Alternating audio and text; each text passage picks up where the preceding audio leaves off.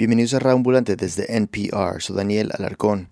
Hace unos días publicamos Hombre versus Máquina. El episodio cuenta la historia de Dennis Maxwell y cómo lo afectó haber trabajado durante casi dos años como editor de video en la industria pornográfica de California.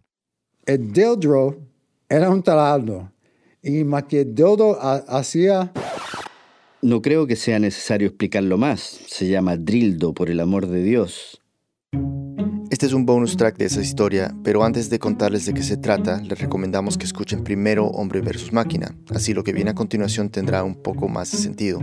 En ese episodio hay un personaje fundamental, la mamá de Dennis, María Eugenia.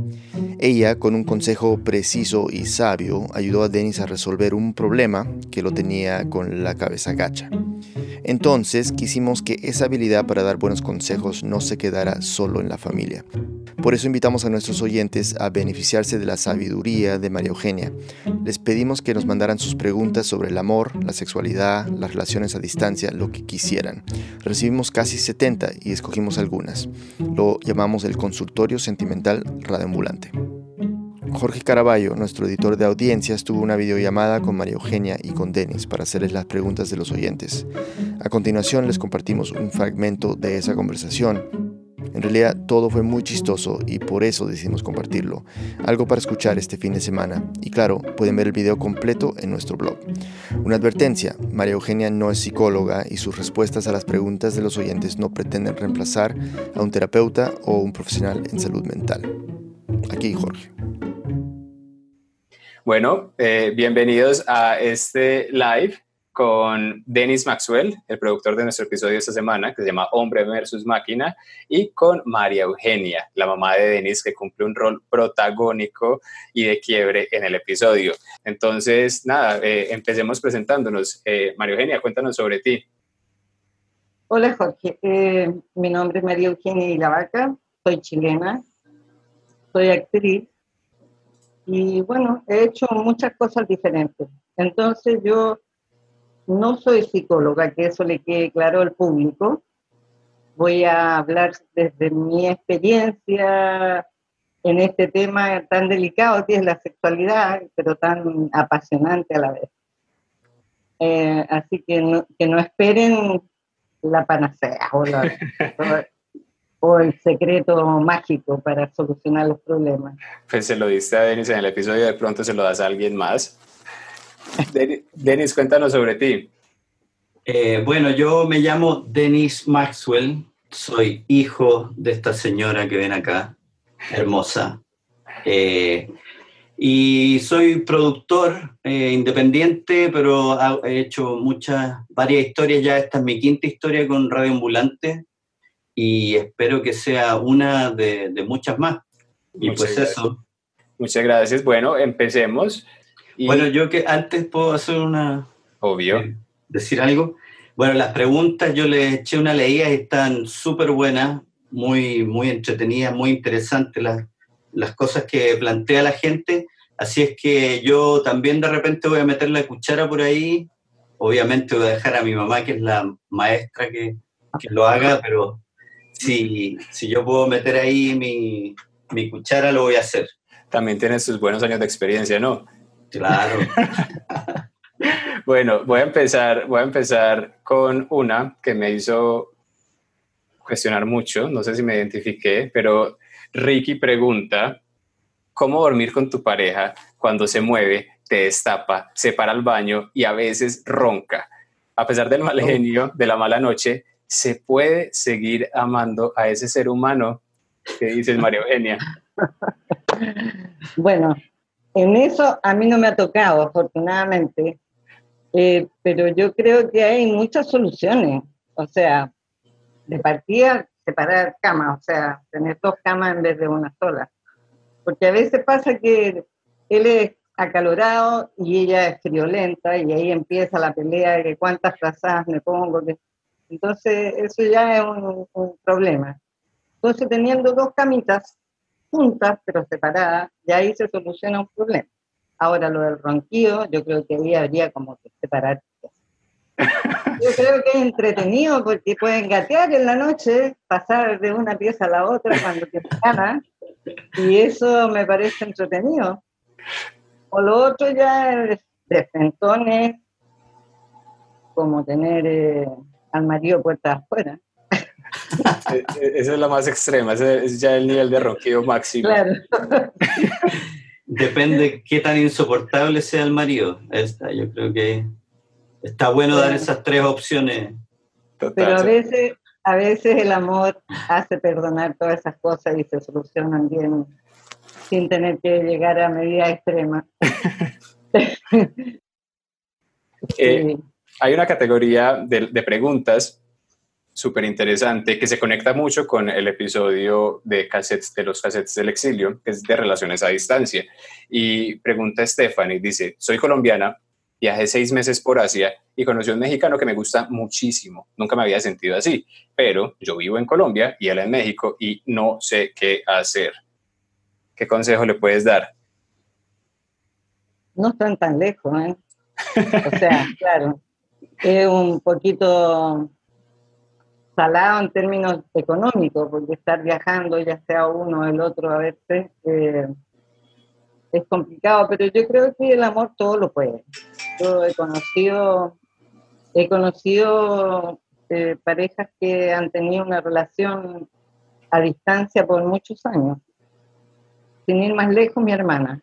Mi hermana vive en el sur de Chile, es bastante lejos ya de la capital, ¿no? Y el, el, compañero es cubano, pero vive en Canadá. Y se ven como cuatro o cinco veces en el año. Y la pasan chancho, la pasan bomba, y, ya, y llevan varios años en esta relación. O sea que se puede. Se puede, se puede. Cuando uno lo pasa bien con la persona, eh, bueno, se hablan todos los días por pantalla y toda la cosa, pero claro, lo físico eh, en la relación de pareja es bien importante y se echa de menos. O sea, los, los dos lados pueden tener sus necesidades de repente, yo creo, pero eso no se habla. No se habla. no, no. Ah, y entonces. Cada uno, hace su vida mientras está cada uno en su lugar y cuando se junta lo pasan bien. Mm, ese es... es otra forma, ¿no? Otra forma de, más abierta la mente a lo que es la sexualidad, a lo que es el amor. Porque cada persona, yo creo que tiene, te inspira distintas cosas. ¿Ya? Entonces, está bien. Siempre está bien cuando Siempre hay amor. está bien. incluso, a, incluso a veces mejor, ¿no? Hay, hay parejas que viven a la distancia y y todo se vive así como en un estado idílico y después cuando finalmente logran vivir juntos es cuando empiezan a ver los conflictos y, y al final resulta que lo pasaban mejor cuando estaban distanciados que cuando estaban juntos. Total, que no ronca, no le quitan la frazada, todo eso. Yo creo que También puede ser. Denis, hace la próxima pregunta sobre amor. Amor. Benjamín pregunta, ¿Puedes enamorarte perdidamente a la edad de 60 años? Perfectamente, y más también. Yo creo que no hay edad para enamorarse y para el amor. Eh, yo he conocido gente, o sea, he sabido de parejas que se han conocido en, en un asilo de ancianos, con más de 70 años, y se han enamorado y se han casado dentro del hogar, los le han hecho una fiesta y todo eso. O sea, yo creo que para el amor no hay edad. Eso, absolutamente. Y es, es un amor diferente. Es distinto, claro, cuando uno ya está más maduro. Eh, tampoco digo que la sexualidad no exista esos años, ¿eh? para nada, sigue siendo vital uno hasta, yo creo que por siempre, ¿no? Eh, quizá un poco más lento, más, más calmadito, pero sí, se sigue gozando y, pasándolo bien. Pero claro, es más compañía, es más compartir las cosas de la vida que a uno le quedan. Pero no, no, hay, no hay edad para enamorarse. O sea que le das esperanza a Benjamín. De más, con 60 años, además, joven todavía. Claro, está nuevo. Denis, tú vas con la que sigue. Eh, Romina pregunta, ¿cómo decirle a mi novio que ya no siento lo mismo al estar en la intimidad? Se ha vuelto raro y tenso, pero siento que el amor aún está. Mm. Mm. Es un poco compleja esta pregunta porque eh, yo lo he vivido eso. De repente como que uno cuando tiene ya una relación larga con una pareja, de repente como que siente que ya no es lo mismo. Y si uno no tiene la capacidad de cambiar hacia otro tipo de relación, que no sea solamente la, pasión, que al principio siempre en las relaciones de pareja se da, la pasión va pasando y va cambiando la forma de amar. Entonces, eh, no sé, quedan dos posibilidades ahí. O terminar con su pareja, ser clara con él, decirle, mira, a mí me está pasando esto, ya no siento lo mismo por ti. O conversarlo igual y que lleguen a un acuerdo, preguntarle a él qué le pasa, por qué está más tenso, por qué eh, está diferente que, antes. Yo creo que en la relación de pareja lo, más importante es la conversación, o sea, tener una libertad de poder conversar. Y a veces eso en las parejas es difícil. Bueno, una cosa que hay que notar en, cómo está eh, planteada la pregunta es cómo decirle a mi novio. Yo creo que ahí, ahí está como también el origen del problema, ¿no? Que a mí me, me, da a entender de que hay un problema comunicacional que, que no se atreve a decirle. Es que eso es lo difícil porque a veces en estos temas el hombre siempre se pone como a la defensiva. Entonces, a veces ni siquiera se puede conversar mucho este tema. Entonces ahí uno tiene que tomar una decisión. ¿Cómo lo harías tú, María Eugenia? Oh.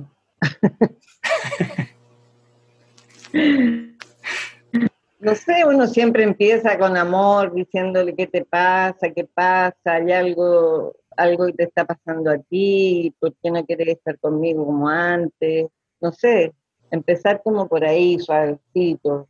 Y de a poco tratando de que él se suelte también, porque los hombres también a veces son un poco egoístas en, en la relación y no les importa que la mujer lo esté pasando mal. Mm. Voy con la siguiente. Sí. Eh, esta, el, el título de, la, de las preguntas era Después de una ruptura. Y Fidela pregunta, ¿se puede volver a creer en una relación luego de afrontar un divorcio? Mira, voy a hablar desde mi experiencia. Yo tuve una relación de más de 15 años y me dolió mucho cuando se terminó el amor. Me di cuenta que ya no había el amor que había antes. Y, y al principio lo pasé mal, pero de repente dije, pero ¿por qué estoy así si estoy viva? Yo estoy viva todavía y tengo que vivir tengo que seguir viviendo. Y ahí me cambió el switch.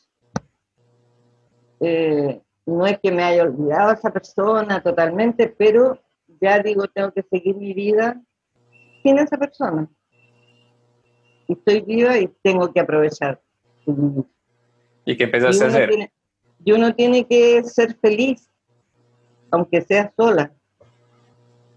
Y la, la vida te va mostrando otras cosas y, y te va enamorando de otras cosas, que no solamente una persona. ¿Por qué aferrarse a otro para ser feliz?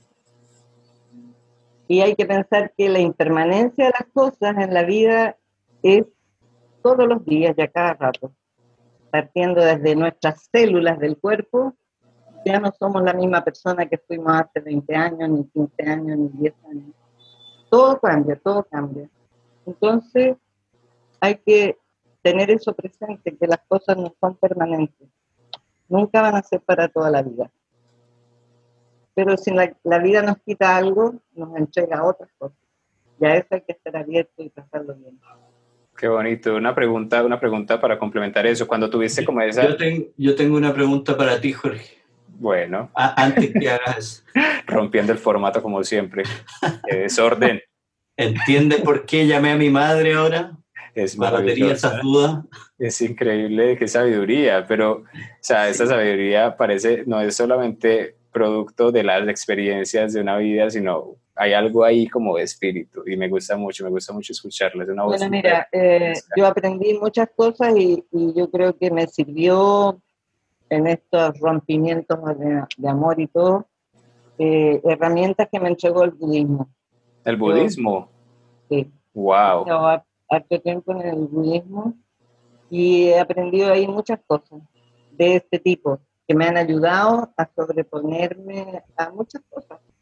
Mm. O sea, si yo te contara todas las cosas que me han pasado en la vida, desde el exilio, tener que abandonar tu país, abandonar familia, salir con una mano adelante y otra atrás, con tres niños chiquititos. O sea, desde a partir de ahí me han pasado mil cosas.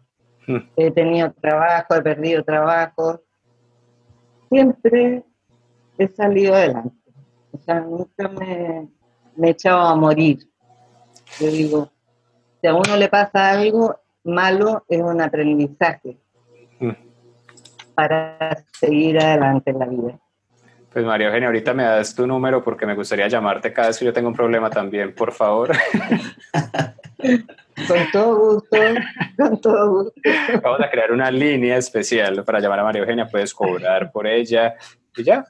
Yo siento que todos los que están en este momento recibiendo respuestas a sus preguntas están muy agradecidos. ¿Qué, tal si aprovechamos esto como puente para la pregunta que viene?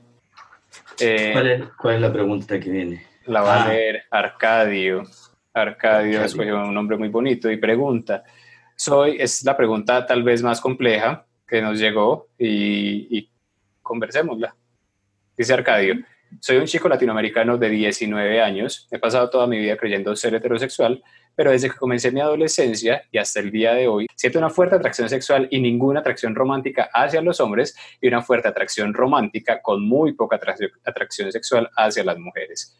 Cabe resaltar que en el único encuentro sexual que he tenido con un hombre no fue del todo placentero y no puedo afirmar que me gustó. También recuerdo que desde que comencé la adolescencia adopté el hábito o el vicio de ver casi siempre pornografía gay. Tampoco he tenido novia y nunca he tenido encuentros sexuales con mujeres. Estas circunstancias me ocasionan mucha ansiedad por el hecho de no tener seguro qué soy. ¿Puedo considerar esto como una etapa? ¿Puedo culpar a las hormonas o a la adolescencia? ¿Soy bisexual? ¿Qué me aconseja? Em, mira, yo creo que lo único que a él le, le queda es explorar. Explorar y darse tiempo y no ser ansioso. En algún minuto él se va a dar cuenta realmente qué es lo que quiere, pero no negarse a tener ninguna experiencia, porque va a ser la única forma que va a poder llegar a lo que realmente a él lo hace feliz y, es satisfactorio para él. Que no lo piense tanto que no lo piense tanto, que se dé el tiempo de una persona súper joven todavía. Y que esté abierto, que esté abierto su corazón y cuando tenga algún sentimiento de amor por alguien, que no se frene, que pruebe, que, que explore. Buenísimo. Ahí tienes, Arcadio, un montón de posibilidades. Ojalá te vaya bien y que lo hagas siempre como desde el autocuidado y desde el amor y desde el conocimiento propio. Sí, yo también eh, le diría a Arcadio que no, no se etiquete, no, no etiquete su sexualidad como soy esto o soy lo otro. Como yo creo que ahora, sobre todo en los tiempos que vivimos, la sexualidad se está expandiendo, estamos expandiendo nuestro, nuestra visión de lo que es la sexualidad. No tiene por qué ser uno una cosa u otra que también se puede transitar, ¿no? Como entre, entre un lado y otro y no, no definirse como soy, soy esto. Claro. No sé, si se me entiende. Sí, sí, sí, porque en esas identificaciones es donde está la raíz del sufrimiento, hablando del lenguaje de María Eugenia. ¿Cierto? Es como, Exactamente. en realidad no te identifiques con nada, en realidad eres todo, si lo queremos ver en este, en este modo de entender la vida en la que somos todo lo que es, entonces no vale la pena limitarse o encerrarse en un rincón de, del universo y de una forma o de un concepto, sino, ah, es un cuerpo que está vivo y que tiene sus búsquedas, sus Lo posibilidades, tenemos, lo tenemos todo dentro nuestro. todo. Está todo ahí. Sí. Nomás hay que saber cómo ocuparlo, cómo complementarlo con otros. Exactamente. Muchas gracias. Ahora sí, Denis, Selene. Selene. Selene pregunta, ¿qué hacer cuando tu esposo no sabe cómo cuidarse a sí mismo? No sabe limpiar, lavar, lavar traste, etcétera. ¿Es mi obligación enseñarle? ¿Y cómo le enseño sin hacerlo sentir mal? Eh, eso aquí en, en nuestros países latinos es muy común. Y muchas mujeres sufren ese, ese, ese problema. Inútil. porque- no, es que, mira, primero está la cuestión del machismo. Que desgraciadamente nosotros mujeres también somos machistas y hemos educado a veces a nuestros hijos de una forma machista. Entonces, no les enseñamos que tienen que hacer su cama, que tienen que ayudar en la casa, porque son hombres, no, no pueden hacer esto o lo otro. Entonces, como decimos aquí, son mamones. como que la mamá les hacía todo. Entonces, cuando se casan o se meten en una pareja a convivir, viene el problema, porque la dejan todo lo doméstico a la mujer y ellos solamente hacen su, su deber, que es proveer, si es que lo hacen también. Sí, es que lo hacen. Sí. Y bueno, y la mujer ahí se lleva todo el peso de lo doméstico y la crianza de los hijos y qué sé yo, hasta que de repente explotan y, y empiezan a tener choque por todos estos problemas que son domésticos, pero también porque no ha habido una enseñanza desde de la niñez en el tema. Es difícil que cambien. Pero entonces, ¿qué, qué, qué- qué puede hacer? ¿Qué puede hacer? O asume que la cosa es así, Mm. Aceptar la realidad, que es otra cosa que a nosotros nos cuesta a veces aceptar la realidad tal como es, sino que siempre queremos cambiar al otro. Y si él se enamo- ella se enamoró de este hombre, o lo acepta así como es, enseñarle no, no, porque ahí empieza la cosa mal. No, Mm. cuando uno está en pareja no es para enseñarle al otro cómo tiene que ser, ni, ni, ni querer cambiarlo, porque eso es imposible. Pero es un escenario súper lúgubre porque entonces o se resigna o se va. O sea, como que chao. Sí, es que no, Eh, no, no hay- no hay otra. A no ser que No, pero, la- inteligente. Pero darle una oportunidad de cambio, pues mamá, ¿no? Es que eso es lo que yo digo, que esas personas es difícil que cambien, porque son hábitos que si no los tiene desde, desde niño la persona es muy difícil que adulto cambie.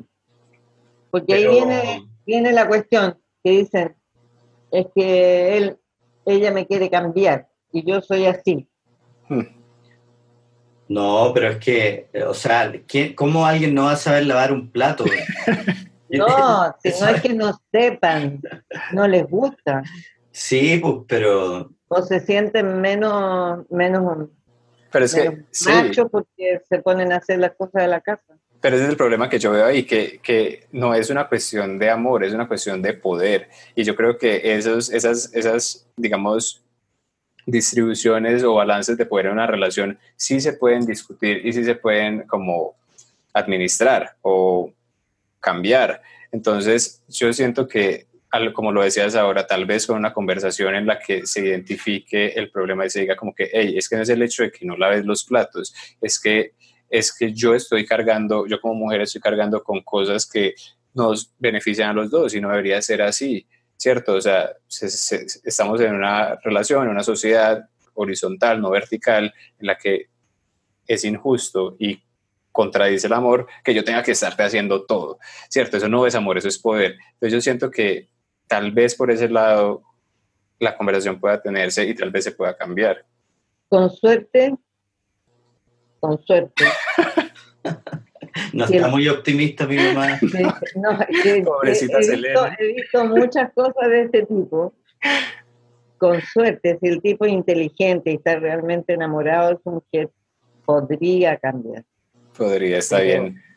pero, pero, yo creo que Selene tiene que, que darle, el, o sea, ser clara y darle la oportunidad de cambio, porque este problema esta persona lo va a tener con cualquier otra relación que, que tenga, ¿no? ¿A quién le gusta tener que lavarle los platos y la ropa y todo, hacerle todo al otro? No, terrible. mira, esa es otra cosa que yo aprendí en, en, en, las cosas que he leído y todo, que dicen que uno no tiene por qué limpiarle ni hacerle nada al otro. Cada uno es responsable de su... Si tú comiste, vas y lavas tu plato. Si tú ensuciaste tu ropa, vas y lavas tu ropa. Pero eso en estos países latinoamericanos sobre todo, la cosa está cambiando, está cambiando porque la mujer ya se está empoderando más y se está atreviendo a reclamar y patalear y qué sé yo está cambiando un poco, pero todavía falta mucho. Denis, ¿puedes leer muerte? Muerte. Paulina pregunta, ¿cómo puede uno aceptar que sus familiares fallecerán en algún punto? Me cuesta aceptar que mis abuelitos, mis abuelitas eh, no estarán y luego mis padres. Hay días en que no puedo dejar de pensar en eso. Uh, qué bonita pregunta. Bueno, eso eh, yo lo he aprendido leyendo mucho de budismo, porque ahí se habla mucho de la impermanencia de las cosas. Y lo primero que se aprende es que la muerte es algo que está ahí, es parte de la vida. Y que todos nuestros seres queridos, nuestros amigos, todo todos ellos van a morir. Como voy a morir yo también. Entonces hay que estar como bien presente, se habla poco de la muerte. En general, nuestra sociedad es como un tema medio tabú hablar de la muerte. Pero si tú tienes conciencia y estás pensando siempre, hoy puedo morir, la vida te cambia, absolutamente. Y que van a morir nuestros seres queridos, también hay que tenerlo presente. De que no te lleves una sorpresa, porque la vida es tan, tan vulnerable, los seres humanos somos vulnerables, de repente salimos a la calle y no sabemos si vamos a volver a la casa. Pero si estamos siempre con ese pensamiento, hoy puedo morir, y por eso vivo el presente, lo que me está pasando ahora, y disfruto de mis seres queridos ahora que los tengo al lado, qué sé yo. Esa es una, una cosa que es como a mí me, ha gustado mucho aprenderla, porque te ayuda a, ser más feliz en el momento presente y disfrutar a tus seres queridos en el momento presente y no estar pensando que se van a morir. Disfrútalos ahora, ahora que los tienes al lado. Que se van a morir, se van a morir. Y ella también se va a morir, a lo mejor. A lo mejor. Antes que, antes que sus abuelos. No sabemos, nunca sabemos cuándo nos vamos a morir. Entonces, eso. Sí, estás, eh, digamos que el mismo pensamiento que en ese momento te genera sufrimiento puede ser el que te genera esa libertad y ese, y ese digamos, sí, ese gozo de, estar presente, ¿cierto? La verte efímera es el comienzo también como de una manera más plena de vivir. Eh, pues como, como dicen eh, los maestros sabios que lo que te trae sufrimiento es aferrarte a todo, aferrarte a las cosas. No solo a, los seres humanos queridos, sino que también a cualquier cosa. Que tú te aferres y se te rompe un, un jarrón precioso que tenías, sufres. Pero las cosas pasan, todo va cambiando, todo es impermanente. Claro. o sea, mi recomendación a Paulina es que disfrute a sus abuelos, a sus padres, a la gente que ella quiere ahora en, vida, lo máximo, ¿no? Que, que, pueda. Porque al final eso es lo que queda, los recuerdos y, y cuando uno siente que ha disfrutado de la existencia de una persona, eh, deja que también esa persona muera tranquila, en paz, porque uno está satisfecho con lo que experimentó con, con el otro. Exactamente. Eh, decirle, decirle a sus seres queridos las más veces que pueda, te quiero, te amo, soy feliz contigo, lo paso bien contigo. Eso. Eso a uno después la deja en paz. No, qué maravilla esta conversación. Me alegra mucho dejarla en este punto. Eh, María Eugenia, es un gusto conocerte, escucharte, aprender de ti. Denis, te felicito por esa mamá. Por favor, dile que la quieres mucho, mucho. Por favor, llámala y resuelve tus problemas con ella siempre que puedas. Es maravilloso contar con una persona así en la vida. Absolutamente. Sí, yo como, como le, le dijimos a Paulina, yo trato de disfrutar el tiempo con mi mamá cada vez que puedo, me arranco para Chile o la invito para que venga acá a pasar tiempo con nosotros porque sí, a la gente que queremos, a los seres que amamos en este planeta, hay que dedicarles tiempo a esas relaciones. Bueno, muchas gracias a los dos. de conocerte también y espero que alguna de mis palabras haya ayudado a algo. Estoy seguro de que así es. Y nada, pues ustedes dos ya han sido protagonistas en dos historias de Radio Ambulante que la gente quiere mucho. Esperamos que no sean las únicas y que la saga familiar continúe porque... Protagónico en Radio Ambulante. Podemos hacer toda una línea de esta familia porque hay muchas historias y mucho conocimiento. Muchas gracias a los dos y hasta la próxima. Chao, Jorge, un gusto. Muchas gracias por su tiempo. Chao.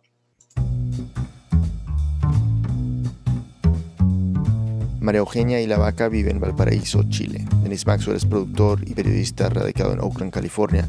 Jorge Caraballo es nuestro editor de audiencias, vive en Medellín. Pueden ver el video completo de la conversación en nuestro blog radioambulante.org slash blog. Gracias por escuchar este bonus track, soy Daniel Alarcón, ya volvemos el martes con un nuevo episodio.